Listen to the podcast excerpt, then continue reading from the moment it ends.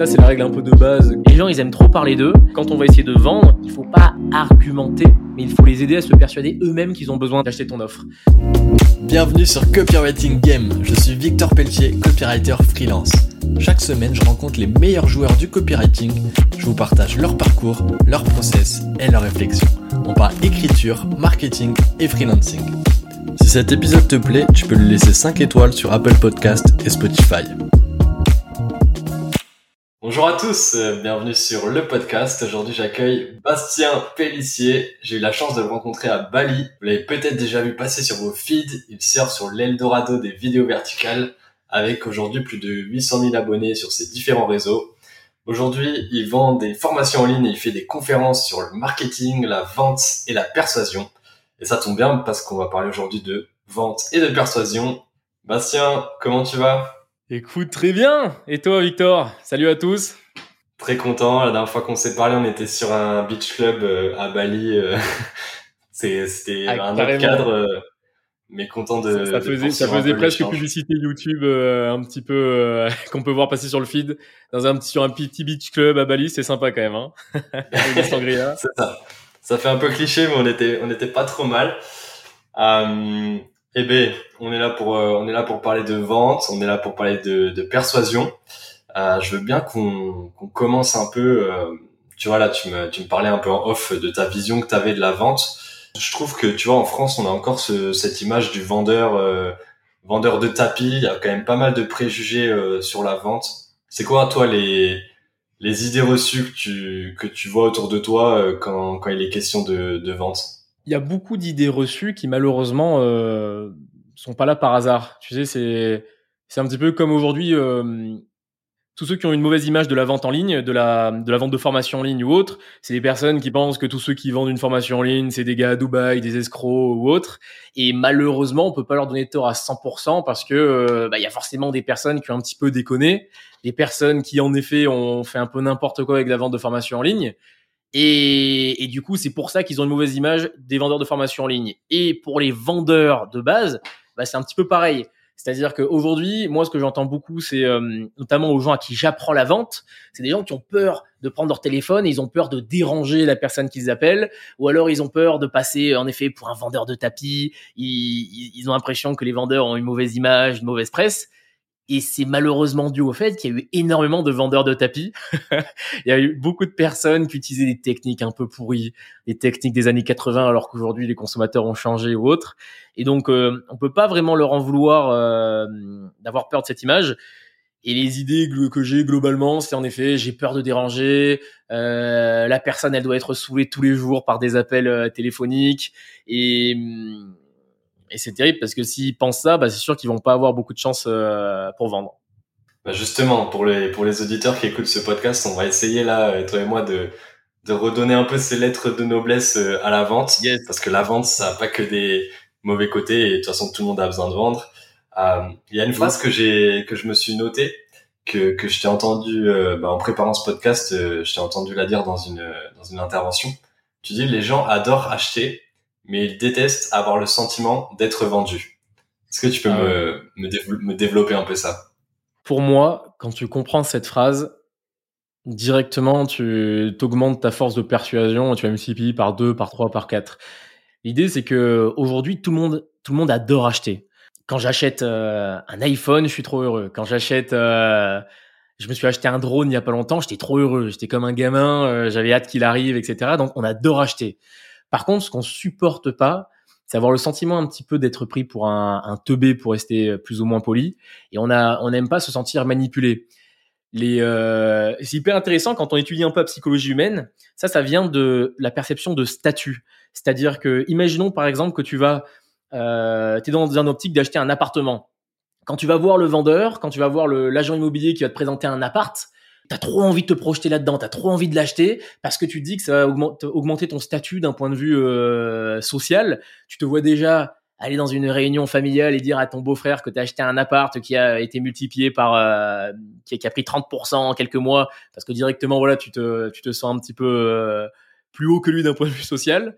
Et à l'inverse, tu supportes pas que l'agent euh, immobilier il t'oblige un petit peu, euh, qu'il essaye de te forcer la main, parce que là, tu as l'impression d'être manipulé et tu as l'impression un petit peu que le mec il se fout de toi. Et à l'inverse, ça, ça peut ruiner ton statut social, parce que s'il te manipule et qu'au final t'achètes l'appart et que l'appart il perd 30% au lieu d'en gagner 30, là d'un point de vue social, t'as dégringolé. Et pour moi, quand t'as compris ça, quand t'as compris que l'idée c'est pas de ce que les gens ils adorent acheter mais ils supportent pas avoir ce sentiment d'être manipulé ou d'être vendu, tu as compris énormément de choses dans la vente. Ouais, c'est hyper intéressant. C'est vrai que je pense qu'on a tous euh, des anecdotes un peu perso sur ça, euh, sur des achats un peu qu'on a fait euh, un peu émotionnels. Mais au final, j'ai l'impression que tu vas, tu sais, il y a cette phrase aussi, tu vas acheter avec les émotions, mais tu justifies avec la raison.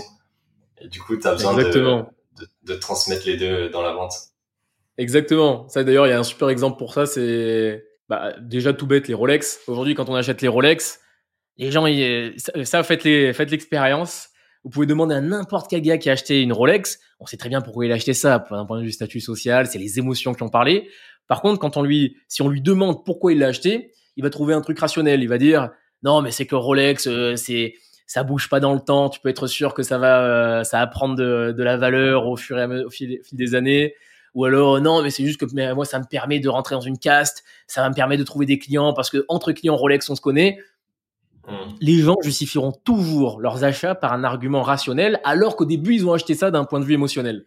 Et là aussi, ça, ça fait partie des choses, quand on l'a bien en tête et quand on l'a bien compris, directement, ça, ça, ça, ça nous permet d'aborder nos, tous nos échanges commerciaux de façon un petit peu différente et ça peut nous aider à vendre plus. Alors du coup, maintenant qu'on maintenant qu'on a dit ça, donc euh, les gens ils détestent avoir le sentiment d'être vendu, mais ils adorent acheter. Euh, nous, en tant que vendeurs et pour les gens qui nous écoutent, c'est quoi un peu l'approche que tu préconiserais pour arriver, euh, pas avec ta grosse casquette de vendeur, mais quand même vendre, tu vois, vendre sans donner l'impression euh, que, que tu as vendu Écoute, tu as plusieurs façons. Moi, ce que j'aime beaucoup, c'est de me dire que euh, ça, c'est alors c'est la phrase que mon père m'a raconté toute mon enfance et que j'ai gravé dans ma dans mon cerveau, c'est que les gens, ils adorent les gens qui s'intéressent à eux. Les gens, ils aiment trop parler d'eux et c'est et c'est marrant, mais ça, c'est la règle un peu de base que tous les, euh, les mauvais vendeurs euh, ne comprennent pas.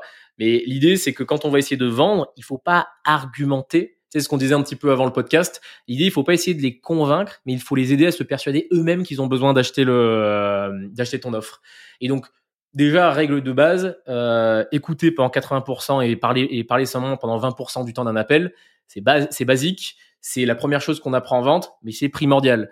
J'invite tous tes auditeurs à faire un petit test. Moi, au début, j'étais complètement euh, obsédé à l'idée de m'écouter faire mes appels de vente. C'est-à-dire que j'enregistrais tous mes calls, tous les appels de vente que je faisais, et je les écoutais en, en x2 ou x3, juste pour voir déjà si je, au point de vue ratio, est-ce que je parlais plus que, que ce que, ce que j'écoutais. Et si jamais je voyais que la moitié du temps, c'était moi qui ouvrais ma bouche ou autre, je me disais, ah, Là, c'est pas top. Là, je suis en mode vraiment euh, vendeur de tapis qui essaye de, d'enchaîner le prospect d'arguments. Et donc, à l'inverse, il faut poser des questions, poser des questions d'une certaine façon qui vont faire que le prospect lui-même va commencer à se rendre compte qu'il a besoin de l'offre. Et ça paraît euh, compliqué, mais ça n'est pas tant que ça.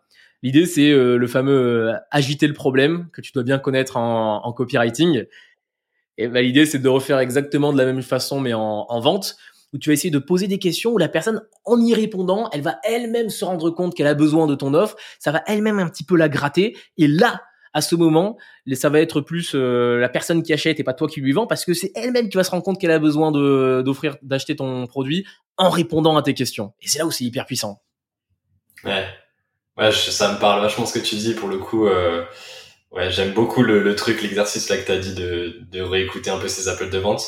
Et tu vois, en fait, je me rends compte, c'est vraiment dans la posture la vente. C'est la posture. Il y, a il y a beaucoup de vendeurs, d'apprentis vendeurs, quoi, ils sont vont être mal à l'aise, par exemple, avec les silences, ou tu sais, euh, laisser un blanc, ou le fait d'écouter. Mais en fait, je pense que la vente, elle se fait plus dans l'écoute, comme tu dis, l'écoute et les questions, que dans ton pitch de vente. Parce que c'est le prospect qui fait le chemin. Si tu, tu fais le chemin pour lui, ça, ça fonctionne pas, en fait. Si tu mets tout devant les yeux. J'ai beaucoup étudié, moi, tout ce qui était euh, psychologie, et même je me suis intéressé aux, psychiatres et aux psychologues. Je me suis dit, c'est marrant parce que les, les psys, dans la 95% des techniques euh, que j'ai vues, c'est c'est un peu la même chose, c'est-à-dire que il y a une personne qui arrive avec un problème et elle, elle va pas lui donner les solutions, elle va lui poser des questions pour que le patient parvienne à comprendre comment résoudre ses problèmes. Et je me suis dit, putain, c'est fort. C'est-à-dire que si jamais, simplement en posant des questions, ils arrivent à, à enlever des névroses ou enlever des, des douleurs chez des patients qui connaissent, connaissent pas, exactement, des angoisses ou autres, et eh ben tu dis ouais en vente ça peut être exactement pareil. Et la façon dont tu vas poser tes questions ça peut permettre aussi aux personnes en face de comprendre d'elles-mêmes qu'elles ont besoin d'acheter ton offre. C'est exactement la même chose. Il faut leur faire comprendre qu'elles ont un problème pas créer le problème mais leur faire comprendre qu'elles ont un problème qui existe déjà et, euh, et ensuite leur faire comprendre que la solution à ce problème eh ben c'est ton produit et si tu arrives à faire ça tu n'es pas dans une optique de convaincre les personnes mais de les tu les persuades elles-mêmes de qu'elles ont qu'elles ont besoin de toi est-ce que tu as des des phrases en tête là de de trucs qu'il faut jamais dire, des phrases à jamais prononcer lors, lors d'un appel de vente? Genre c'est le vendeur prononce ça, c'est gros red flag. Oui, bah alors déjà, il y, a, y, a, des phrases que j'aime bien. Euh, j'ai déjà dit dans de mes vidéos, mais déjà c'est le faites-moi confiance. Quand tu arrives et que tu dis euh, Victor, fais-moi confiance, faites-moi confiance, celle-ci elle est, elle est faite pour vous. Rejoignez ma formation, vous allez x 10. Il y a rien qui donne moins confiance que quelqu'un qui dit faites-moi confiance. Donc ça c'est la première chose. Ensuite le fameux excusez-moi de vous déranger. Si si tu as l'impression de déranger la personne, ne te donne même pas la peine de l'appeler. Mais tu sais que ça, je crois que c'est dans le à l'école. Je sais pas si tu as ce souvenir là mais moi je me rappelle euh, à l'école, euh, on m'avait appris que euh, si genre t'allais poser une question dans une autre salle de classe ou quoi, il fallait arriver en mode bonjour, excusez-moi de vous déranger, je viens de la part de machin et tout, tu vois. Ah, c'est marrant. Ah ouais, mais ça m'étonne pas. Alors, je veux pas faire un, un trop gros aparté, mais alors ça, c'est hyper intéressant. Il y a un livre sur l'éthique protestante l'éthique du protestant. Alors, je sais plus exactement, je vais bousiller le titre, je suis désolé. C'est pour la petite anecdote. Euh, J'étais allé à Marrakech il y a quelques, il y a quelques mois et j'avais eu la chance de dîner avec Oussama Hamar. Et, et, Oussama Hamar, on avait eu une, une discussion comme ça et il m'avait conseiller donc euh, ah, l'éthique protestantisme. Je suis désolé, j'écorche le nom. Euh, peut-être que les personnes de euh, de l'audience hop le connaissent. C'est l'éthique protestante et l'esprit du capitalisme. Et en fait, c'est c'est bluffant. Ça nous explique la différence déjà par exemple entre la France et les États-Unis. C'est-à-dire que les France, la France est un pays beaucoup plus catholique et les catholiques justement ils sont plus dans l'excuse. C'est ils s'excusent d'avoir de l'argent. Enfin c'est même pas qu'ils s'excusent, c'est que c'est pas super bien vu. Alors que les protestants ils sont plus dans euh, au contraire avoir de l'argent c'est bien ou autre. Il faut le montrer parce que avoir de l'argent ça permet d'aider les personnes autour de soi et autres. Et le délire de s'excuser quand on rentre en cours. L'école de base, l'école, c'est quelque chose de religieux. Je sais pas si tu étais dans une école euh, privée ou une école publique. Publique. Publique. Et, et tu vois, mais les, les, fondements, en tout cas, de, de tout ça, de quand on a peur de s'excuser ou autre, ça vient beaucoup de notre philosophie euh, catholique. Je conseille tout le monde d'aller lire le livre. C'est c'est une petite bombe et on en apprend énormément sur euh, sur les plein de choses, les différences de de mindset. Euh, on comprend tous le, les mindsets américains et déjà la différence entre les États-Unis et la France avec ce livre. Et pour la vente, c'est super. Ok, bah, je mettrai le lien, euh, je mettrai le lien dans les ressources du, du podcast. Et ouais, du coup, euh, du coup, on était sur les, les phrases à, à pas prononcer. Tu m'as sorti le, le fais-moi confiance. Je t'avais entendu aussi dire euh, le pour être honnête. Ça, c'est le truc. ah, mais du coup, vous êtes pas honnête depuis le début. si tu sors ça, ça c'est un truc, tu vois. À mes débuts, j'aurais pu faire cette erreur-là, tu vois. Ça, ça m'étonnerait pas que j'ai déjà dit pour être honnête. Mais moi aussi. là, tu crois, tu crois que t'es transparent, mais en fait, c'est Exactement. bah, pour être honnête, ça veut dire, non mais attends, du coup, oui, ça fait tout depuis le début de l'appel, t'es pas honnête avec moi, tu le dis juste à la fin pour être honnête. Euh, et, et c'est l'éthique de langage, c'est l'éthique de langage, mais et, très sincèrement, en, enregistrer ces appels, c'est l'une des meilleures façons, je trouve, de gommer cette éthique parce que on n'imagine même pas toutes les erreurs qu'on fait sur ça. Moi, euh, et pour être honnête, euh, désolé de vous déranger ou autre, parfois quand j'écoute les, quand j'écoutais mes appels, bah, je me dis ah ouais mais en fait, je pensais que je les, les prononçais pas, mais si. Toutes les 10 secondes. Euh, non, Victor, pour être honnête avec toi. Donc, c'est vrai que c'est, c'est, c'est, assez intéressant pour ça d'enregistrer ces appels. Tu me disais en off, là, que, que t'allais, euh, que t'as fait une petite session de, de podcast, là, ce mois-ci. Est-ce que tu pourrais me partager une anecdote de vente dont t'as jamais parlé? Un truc que t'as pas encore raconté, euh, ou alors dans la sphère privée, mais tu l'as jamais raconté sur un podcast ou quoi? Alors j'ai un truc, mais j'ai déjà raconté sur les réseaux.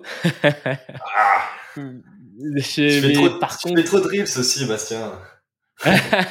en vrai, mais tu sais, en général, moi, euh, toutes les anecdotes que j'ai, dès que j'ai un petit truc qui peut être intéressant et qui est publiable, ben, directement, je me le note dans mon, je me le note dans mon phone et directement, tu vois, je le partage. Donc c'est vrai que j'ai pas beaucoup de secrets inavouables.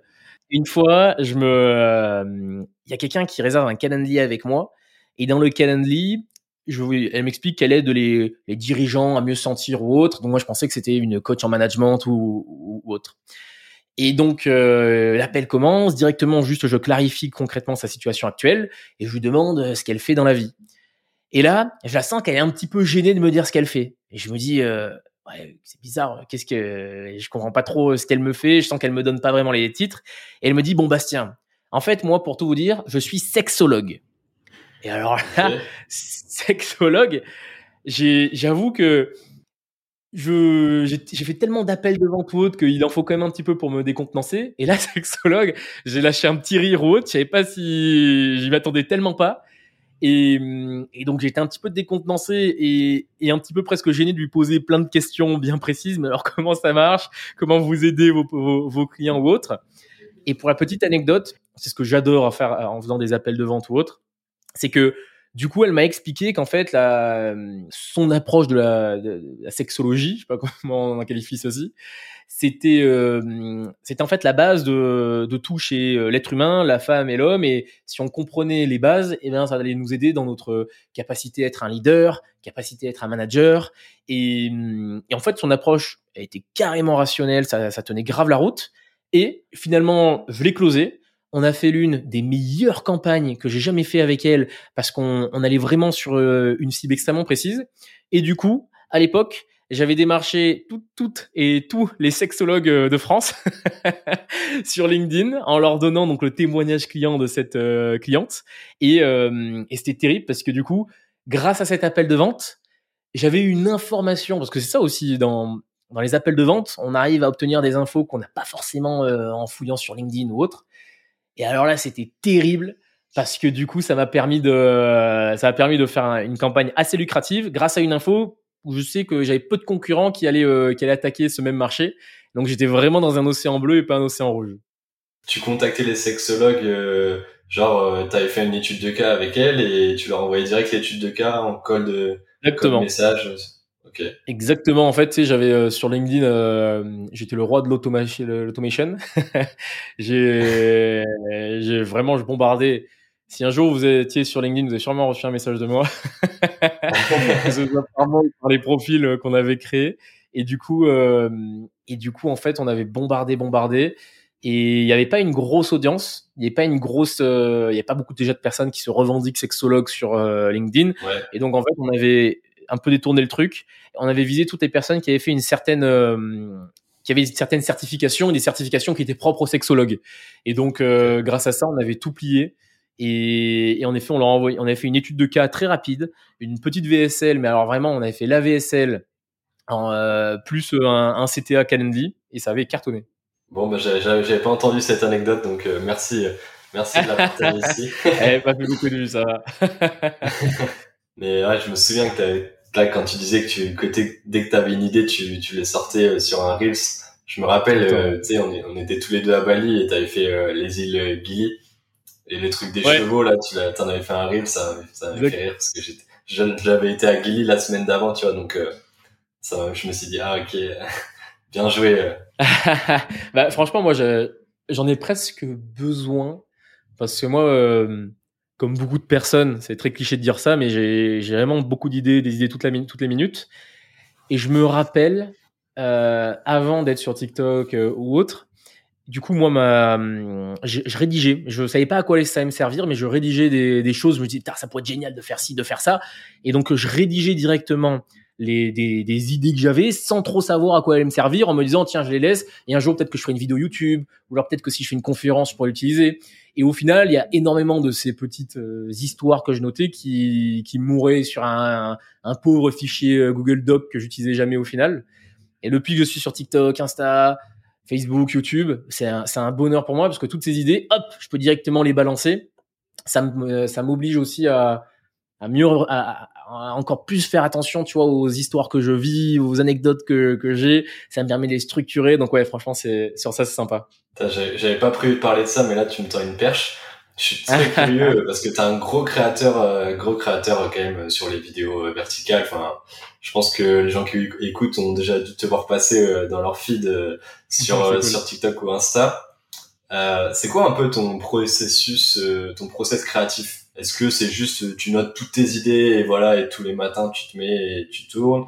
Ou t'as structuré un peu le truc moi aujourd'hui, ce qui est sûr, c'est que je me suis mis pour objectif et comme obligation de faire une vidéo par jour. Quoi qu'il arrive, je fais une vidéo par jour. C'est quelque chose, ça m'oblige déjà à tout le temps être dans la création et je suis à peu près sûr que plus où tu crées, meilleur tu deviens. Plus où tu fais de vidéos verticales, meilleur tu deviens euh, en vidéo verticale. Et donc je m'oblige à en faire une par jour et comme ça, ça me permet de tester des trucs euh, en, direct. Et donc pour ça, généralement, moi j'ai deux process. Euh, en tout cas pour, la, pour trouver mes idées. Premier process, c'est simple. J'ai ce que j'appelle les idées douches. Les idées douches, c'est ce qui te vient sous, sous la douche pendant que tu es en train de, de, courir, pendant que tu es en train de faire ton sport. Moi, tous les jours, je vais faire une heure de sport et c'est le moment où je prends le plus de notes. Je, je prends mon phone et je mets, euh, je noircis des trucs de notes. Et ensuite, euh, j'ai des créneaux où je dois produire les vidéos. Et donc là, dans ce moment-là, je vais, je vais regarder mes idées douches et si jamais j'ai euh, après après coup, après le filtre de de les avoir simplement notés, je me dis tiens est-ce que ça peut faire une vidéo sympa ou pas? Si oui, je la produis. Sinon, bah, je la je la produis pas. Et si jamais je me lève, j'ai un créneau un jour où je dois faire des, une vidéo et que j'ai pas d'idée douche en stock ou autre, là le process il est assez simple. Premièrement, je vais voir voir l'actualité, si j'ai un truc à, à dire sur l'actu.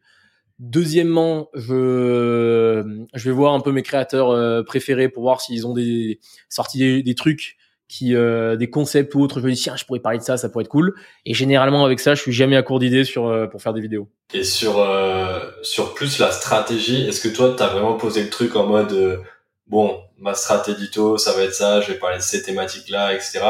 Ou juste tu t'es dit moi je parle de ça et tous les sujets que je peux lier, je vais le faire? Au début, j'avais ça, j'avais un truc un peu structuré, et là maintenant, je suis plus sur du euh, un truc tout bête. Là, par exemple, tu vois, il y a il y a Guillaume Batz, l'humoriste. Je sais pas si tu le, le situes, qui est, qui est, qui est décédé. Quand j'ai reçu l'annonce où il était mort, je me suis dit putain, lui, c'est un c'est un symbole d'antifragilité. Et je me suis dit euh, tiens, pourquoi pas en parler? Et c'est l'exemple même d'une vidéo pour moi qui c'est pas une vidéo qui va me permettre de choper des prospects en vente, c'est pas une vidéo qui va me permettre de, de choper euh, des, des, leads en conférence, mais par contre c'est une vidéo que j'avais envie de faire où je me dis tiens j'ai envie de, partager quelque chose et donc je la partage et elle a pas un objectif très précis dans ma stratégie de vente autre que euh, ben, euh, rester dans le top of mind des gens, de, de, toujours de faire des vidéos. Et par contre là là tu vois je suis j'ai lancé donc je lance une formation sur la vente et cette formation sur la vente j'ai eu j'ai deux leviers que j'ai activé. Premièrement, la, la, création de la fameuse newsletter que je t'ai parlé avant le qu'on commence l'appel. Et ensuite, bah, je vais devoir vendre. Et là, par contre, je prends un petit peu de, de hauteur et toutes euh, toutes les vidéos que je vais faire que je vais faire rentrent dans une stratégie bien précise où soit elles vont irriguer ma newsletter et donc je fais vraiment des vidéos qui vont m'apporter un public que je juge qualifié et ensuite ça sera pareil des vidéos qui euh, qui vont soutenir ma stratégie de vente et donc là il y a aucune euh, aucun contenu qui est laissé au hasard je te pose la question parce que c'est intéressant, tu vois, euh, ce que tu viens de me décrire. Tu m'as parlé de deux modes. Tu m'as parlé du mode créateur et du mode entrepreneur. Il y a un gars que, que je suis pas mal qui s'appelle euh, Valentin Decker. Je sais pas si tu vois qui c'est. Qui, qui a théorisé un peu ce, ces deux modes-là il dit que pour ton business, tu vois, euh, faut que, faut que t'aies les deux. Mais, euh, en fonction un peu de la conjoncture, euh, tu dois plus être sur le mode entrepreneur ou plus être sur le mode créateur, tu vois. Et en gros, bah, si tu veux vendre, vaut mieux être en mode entrepreneur. Mais si tu, si tu es que en mode entrepreneur, donc si tu fais, en gros, si tu fais que penser au ROI de, de, tes, de ce que tu crées, euh, bah, en fait, c'est chiant, tu vois. Et du coup, euh, créateur, tu vas plus te faire plaisir et créer des trucs des fois juste parce que tu as l'inspi, etc. Et du coup, tu es obligé de faire les deux. C'est exactement ça, c'est-à-dire qu'on peut pas toujours penser au ROI. Tu sais, moi, euh, j'avais un, pote qui travaillait chez Publicis. Et Publicis, c'est assez marrant parce que tu avais des grands groupes, des grosses boîtes qui travaillaient avec eux. Et je me disais, mais bordel, mais c'est quoi leur objectif? Ils vont acheter, ils vont dépenser 60 000 balles pour faire de, l'affichage dans des euh, abris de bus avec des, des, trucs qui servent franchement à que dalle quoi. Je comprends pas trop leur délire ou alors même j'avais du mal à l'époque à comprendre certains sponsoring. Je disais putain l'oseille que certaines marques dépensent euh, rien qu'un un, truc qui pourrait paraître évident mais quand ils vont quand Rolex va habiller euh, Roger Federer euh, quand ils vont l'équiper pour Roland Garros ou autre putain, le fric qu'ils dépensent ou autre, ils n'ont pas un retour sur investissement direct. On le voit bien quand nous on fait des actions de com, ces actions de com sont pas ciblées avec un call to action précis, il n'y a pas un retour sur investissement direct. Par contre, évidemment, c'est sur le long terme qu'on va créer une marque, c'est sur le long terme qu'on va créer la notoriété, c'est sur le long terme qu'on va créer un besoin d'appartenance ou autre, qu'on va combler ce besoin d'appartenance. Et c'est un petit peu pareil pour la création de contenu. C'est d'ailleurs ce qui est génial avec la création de contenu, c'est que il y a tellement de personnes qui sont lancées sur TikTok qui ont testé un mois, deux mois, qui ont essayé de calculer directement le retour sur investissement et qui se sont dit, ouais, pas ouf. Regardez, c'est factuel. J'ai fait deux mois de publication. Sur les deux mois de publication, j'ai euh, pas eu autant de ventes que si j'avais fait des publicités, blablabla. Mais ça marche pas comme ça. Il y a tellement de boîtes qui ont fait de la création de contenu, même à l'ancienne. Lego. Lego, c'est une, une, euh, une boîte qui vend des, des petits blocs en plastique. Sur le papier, c'est juste ça mais grâce à leur création de contenu, ils ont créé tout un empire, tout un univers, tout, tout ça. C'est uniquement parce qu'ils partageaient des petits, euh, des petits magazines ou autres qui racontaient des histoires que ça a marché. Et je pense pas que le retour sur investissement était direct.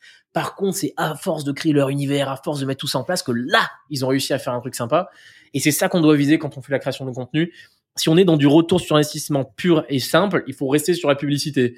La création de contenu, c'est pour ça que hum, c'est très ingrat et pas si facile que ça c'est que euh, ça fait le yo-yo et, et même moi des fois je me dis bordel avec toute l'énergie que j'ai mis là je me mets sur euh, YouTube euh, horizontal en ce moment depuis depuis le début de l'année.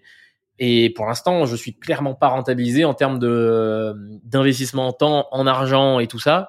Je suis pas rentabilisé. Mais c'est un, un, un, pari que je fais sur le long terme. Ouais. Bah de toute façon la création de contenu c'est c'est long terme hein. c'est par contre à la fin, euh, le fait, le truc, c'est que la pub, euh, t'arrêtes de mettre des sous dans la machine, euh, le truc, il tient, il tient même pas un mois, tu vois.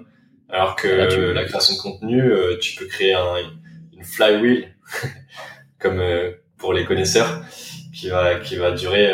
Hashtag Samovens. qui va durer hyper longtemps, quoi. Mais YouTube, YouTube long, long format, je pense que c'est c'est un des trucs les plus durs en termes de création de contenu. Euh, J'en vois tellement se casser les dents sur le YouTube long format. Je vois les trucs, c'est hyper quali. Toi, ce que tu fais, c'est hyper quali. Et je vois, euh, t'as des créateurs qui vont mettre euh, pendant un an, ils vont sortir des, des, vidéos long format de 20, 30 minutes. Ça va faire euh, même pas 1000 vues, tu vois. Putain, c'est. Mais mais c'est ce qui est intéressant, c'est qu'on vit dans une méritocratie, hein, et c'est pour ça que c'est dur l'entrepreneuriat. C'est que aujourd'hui, on peut mettre beaucoup d'efforts dans la création de, de vidéos. C'est le marché qui juge, c'est-à-dire que aujourd'hui, ça commence un petit peu à prendre, ça commence à marcher, tout ça. Mais évidemment, je suis loin de ce que j'espère, et je peux m'en prendre qu'à moi-même, en gros, dans le sens où euh, aujourd'hui, bah ouais, si jamais je veux que si jamais mes vidéos font pas autant de vues que ce que j'espère, c'est que le watch time n'est pas suffisant. Et donc peut-être que mes sujets doivent être mieux creusés, tout ça. Il faut s'accrocher, il faut s'accrocher et il n'y a pas de, il y a pas de secret. Et, à l'inverse, il y a quand même un petit peu une, une logique dans tout ça, c'est que c'est très très dur de choper le YouTube horizontal, mais par contre c'est de très loin l'un des délires les plus puissants. Moi j'ai accompagné beaucoup de YouTubeurs en tant que prestation et laisse tomber les, les résultats. Hein.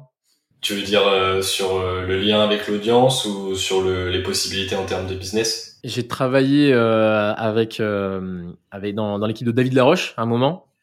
Et je me rappelle que j'étais complètement mais stupéfait des résultats de du levier qu'il avait. Mais je me dis, ah ouais, c'est quand même incroyable ça. Ou même, cette anecdote, pour le coup, je la raconte souvent. Mais moi, le moment où je suis tombé amoureux de la création de contenu, c'est un jour, j'étais tranquillement au restaurant avec ma copine et j'ai mon portable qui commence à vibrer, qui, qui vibre de fou. Je reçois des notifications de vente, des gars qui achètent ma, formation en ligne, des mecs qui m'envoient des messages en mode qu'ils ont envie de travailler avec moi. J'avais pas compris. Et en fait, c'était Michael Aguilar, 200 000 abonnés sur LinkedIn, qui avait fait une publication en disant j'ai suivi trois formations, dont celle de Bastien, et la voir, elle est géniale. Et il m'a fait à peu près 60 000 balles de chiffre d'affaires en une publication.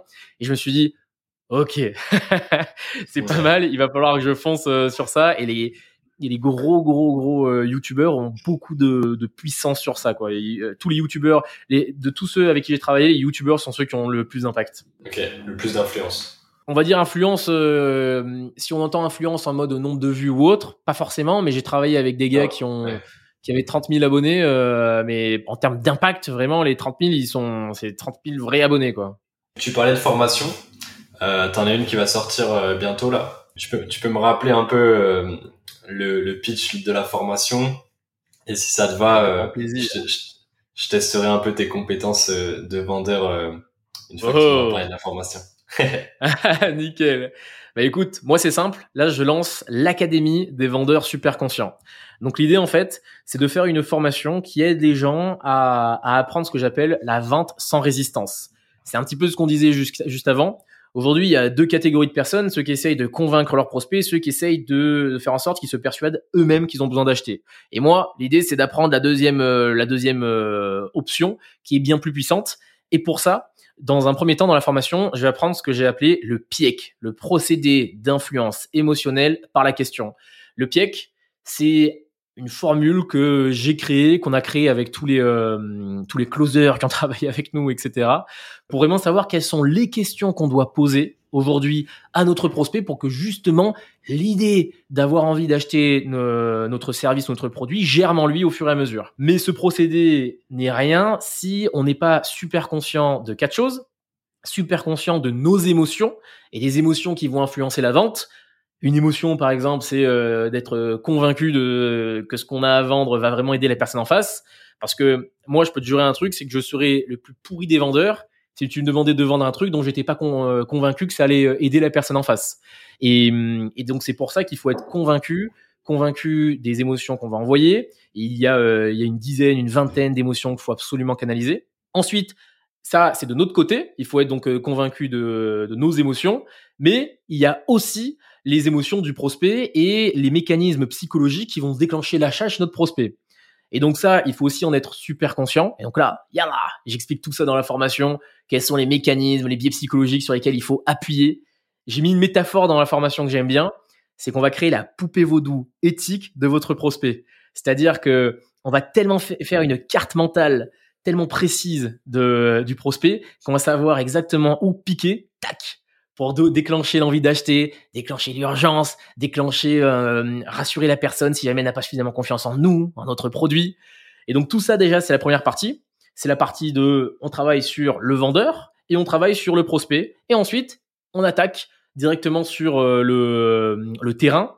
Et donc, les deux autres modules de la formation et deux autres ateliers de vente, ça va être de, de savoir comment contrôler une vente, qui est par exemple de la gestion euh, des objections, mais aussi euh, comment prendre le contrôle d'une vente.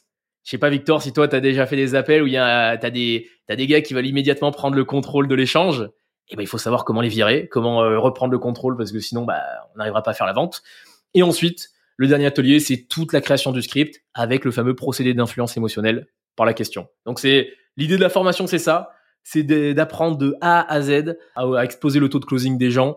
Parce que pour moi, c'est le, le raccourci le plus simple pour augmenter les revenus. Ouais, pour rebondir sur ce que tu disais sur euh, le, les gars qui veulent prendre le contrôle de, de l'appel, ça c'est c'est marrant en vrai. Euh, du coup, bah toi et moi on connaît un peu les les ficelles etc des appels de vente. Et tu sais des fois, je fais des appels, ils sont pas forcément vente, mais tu sens que les mecs ils ont tellement l'habitude de vendre en face qu'ils veulent quand même prendre le contrôle de l'appel.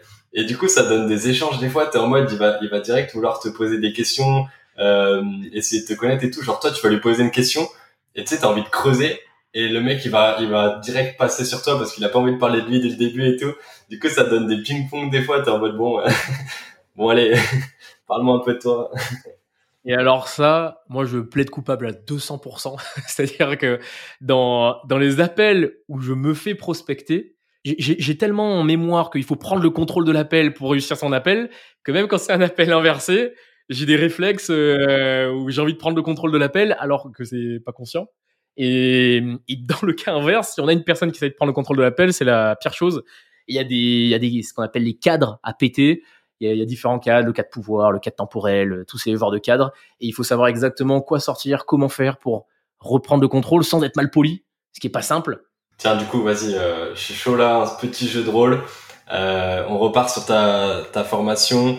Toi, t'es le vendeur. Moi, je suis, je suis un copywriter. Voilà, je suis potentiellement intéressé forcément euh, sur la vente. C'est des choses qui m'intéressent. En, bah, en plus, en tant que, en tant que copywriter, j'ai des choses à vendre. Euh, en ce moment, j'accompagne des clients sur LinkedIn. Ça m'intéresserait de les persuader de faire appel à moi pour des prestations de, de ghostwriting LinkedIn, par exemple. Est-ce que tu penses que, que la formation, elle pourrait, elle pourrait me convenir? Alors, tu vois, là, c'est fantastique. Parce que justement, ça, pour moi, c'est parfait ce jeu de rôle. Tu vois, là, à ce moment, je pense que la majorité des gens fonceraient en argumentant. Et c'est justement tout mon point, tu vois. C'est-à-dire que là, au contraire, il faut, j'en ai aucune idée pour l'instant. Tu vois, c'est, c'est un petit peu à la, à la Jordan Belfort. C'est-à-dire que là, c'est comme si, si le gars disait, vends-moi ce stylo. Bah, pour vendre ce stylo, là, pour l'instant, j'en ai aucune idée de savoir si ma formation, elle peut te convenir. Et là, justement, tout le délire, c'est de clarifier ta situation actuelle de savoir vraiment, bah déjà, est-ce que tu as déjà des appels? Si aujourd'hui tu as zéro appel, bah non, elle te servira pas ma formation. Ensuite, je creuserai un petit peu pour bien comprendre quels sont tes objectifs. Et c'est seulement si je vois que ta situation actuelle match avec ma formation et que la situation désirée fonctionne aussi, que là, je présenterai ma formation comme le véhicule qui t'emmènera du point A au point B. Donc là, c'est bon, t'es pas tombé dans mon piège. Euh, heureusement, putain, j'aurais été, j'aurais été mal barré, je t'aurais demandé de couper le passage. je t'en fais une dernière pour la route. Euh, Bastien, elle a, elle a combien déjà ta formation? La formation, l'idée c'est que nous, on va la lancer à, à 500 euros. On va la lancer à 500 euros et l'idée c'est que au fur et à mesure où les, euh, la formation, tu vois, va, va avancer, non seulement il y aura de plus en plus de monde, et donc là c'est vraiment le système du flywheel, c'est que tu vois, hop, on va directement lancer euh, un max de personnes là-dedans, on va faire en sorte que le produit devienne de, meilleur, de plus en plus ouf, et je veux vraiment récompenser, tu vois, les gens qui arriveront avant, et sans faire de phrases à deux balles, sans faire de phrases, tu vois, euh, toutes pourries. L'idée, c'est vraiment que les premières personnes qui rejoignent, vu qu'ils nous ont fait confiance et que c'est un lancement, bah, ils connaissent le délire. On va essayer de leur faire un tarif préférentiel, donc à 500 euros. Mais vu qu'on est des oufs, L'idée, c'est que vraiment, on veut, on veut faire en sorte de créer la plus grosse formation vente. On veut vraiment faire en sorte, tu vois, qu'aujourd'hui, il y ait le, max de personnes qui, qui rejoignent la formation, que, qui, qui, qui soient heureux même de la rejoindre. On va leur proposer une offre de lancement à 297 euros mais en échange, on leur demandera un petit témoignage client euh, quand même pour euh, pour que ça fasse du donnant donnant. Et je trouve qu'en vrai, tu vois, c'est ce que j'aime bien en vente, c'est être transparent. C'est-à-dire que évidemment qu'il y a une réduction et évidemment que la réduction c'est un truc commercial. Évidemment que euh, l'objectif c'est de faire en sorte qu'ils achètent. Mais il faut que les gens comprennent pourquoi il y a une réduction. Pour moi, la transparence c'est la clé. Et le, si les gens comprennent aujourd'hui concrètement, tu vois, pourquoi il y a cette, cette réduction, je pense que alors c'est un deal gagnant-gagnant. C'est gagnant pour moi parce qu'ils rejoignent l'information et c'est gagnant pour eux parce qu'ils rejoignent vraiment un tarif euh, préférentiel. Là, c'est parfait parce que tu m'as fait un parfait exemple de l'effet d'ancrage. Je pense qu'il faut reconnaître dans l'audience. Il m'a calé le 500 euros, après il m'a, il m'a, il m'a vendu du rêve et il m'a, il m'a, il m'a descendu de, il m'a descendu de 200 euros. Exactement, l'ancrage. c'est exactement ça, et c'est terrible ça. J'arrête de te tester, tu m'as l'air assez solide sur les appuis. Il t'a pas bégayé au niveau du prix, donc ça va. Le mec a s'est entraîné. Mais d'ailleurs, la stratégie de l'ancrage, c'est ultra utilisé par Apple et c'est terrible. Hein, ça. Moi, moi, à chaque fois, euh, je me dis ah ouais, j'ai l'impression d'avoir gagné 200 balles, tu sais. ouais ouais, c'est ça, c'est ça. Est-ce que t'as, je t'avais parlé du deux vérités un mensonge alors, je l'ai vu sur en effet le, brief. Je l'ai préparé, mais alors encore une fois, je suis désolé, c'est des trucs que j'ai déjà dit. Donc, si tu les, euh, si en plus tu m'as dit que tu avais regardé trois vidéos avant pour avant le podcast, donc je crois que malheureusement tu les connais déjà. mais je peux quand même les faire et laisser un petit blanc pour l'audience. On va voir si j'ai bien fait mon travail et au pire ce sera pour l'audience. Vas-y. Exactement. Première chose, j'écris toute la stratégie LinkedIn de Tony Robbins pour Tony Robbins France et son World Summit de 2020. Tout. C'était moi le responsable. C'était moi le numéro un. C'est moi qui ai tout fait et j'étais en relation directe avec Tony Robbins pour euh, pour gérer ça et on a même des échanges d'emails pour euh, pour la tester. Première chose.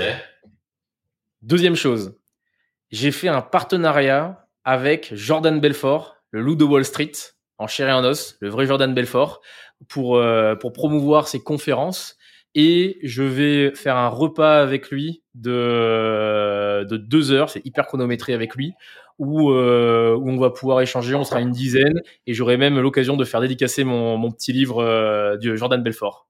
Troisième anecdote, j'ai été amené à vendre des ambulances aux dix plus grands patrons du CAC 40, toutes les plus grandes familles que tu connais, et je leur ai vendu euh, des ambulances et euh, ça a tellement bien marché qu'on a vendu, on a réussi à vendre. euh, Enfin, j'ai vendu huit am- huit ambulances et je suis passé juste après Anne Romanoff sur scène. Ok, alors je, te connais, enfin j'avais suivi un peu, donc je pense que la 3 elle est vraie. Par contre les deux je sais pas, donc en vrai je vais dire t'as menti sur Jordan, Jordan Belfort. Et j'ai menti sur Tony Robbins. Ah t'as menti Ah Ok. Ah putain. Putain, tu- Et du coup Jordan Belfort euh, c'était vrai. Ok. C'est incroyable, hein Donc là t'as vraiment fait un partenariat avec lui. J'ai fait un partenariat avec Jordan Belfort. En- il est toujours en cours. En- J'ai même fait des vidéos pour lui déjà sur euh, sur les réseaux. Et donc en fait, on, il, il, euh, il organise des conférences sur euh, Genève et sur Paris. Et donc l'idée en fait, c'est qu'il avait besoin d'un petit flex personnel. Je suis le francophone qui fait le plus de vues sur euh, Jordan Belfort, le loup de Wall Street et ses techniques de vente. Donc euh, Ouais. ils m'ont démarché pour C'est ça que je me demandais justement. C'est est-ce que tu fais beaucoup de contenu sur lui depuis qu'il y a ce partenariat ou c'est parce que tu fais du beaucoup de contenu qu'ils t'ont contacté? Les deux, c'est-à-dire que euh, au début en fait, je crois que j'ai fait une vidéo qui a tout pété, qui a fait euh, un 2 millions de vues sur TikTok, un million de vues sur Instagram et tout ça, et c'est comme ça qu'ils m'ont vu. Et depuis ensuite, on a fait un petit partenariat. Et en gros, les conférences ont été euh, ont été reportées. Elle devait se faire en février et elle va se faire en septembre.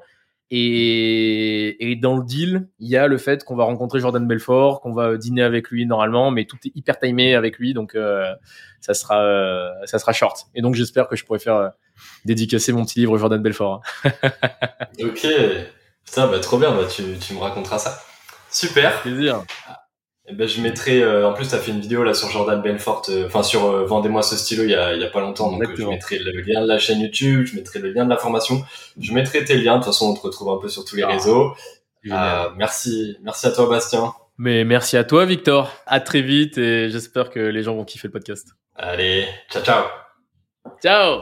Merci d'avoir écouté Copywriting Game. Si t'as écouté jusqu'ici, c'est certainement que l'épisode t'a plu. Pour me soutenir, n'hésite pas à mettre 5 étoiles sur Apple Podcast et Spotify, parce que ça m'aide beaucoup pour le référencement. J'ai lancé ce podcast car le copywriting me passionne. Je suis copywriter et si t'as des besoins à ce sujet, n'hésite surtout pas à m'envoyer un message. Tu trouveras mon LinkedIn et mon mail dans la description. À très vite sur Copywriting Game, le podcast du copywriting.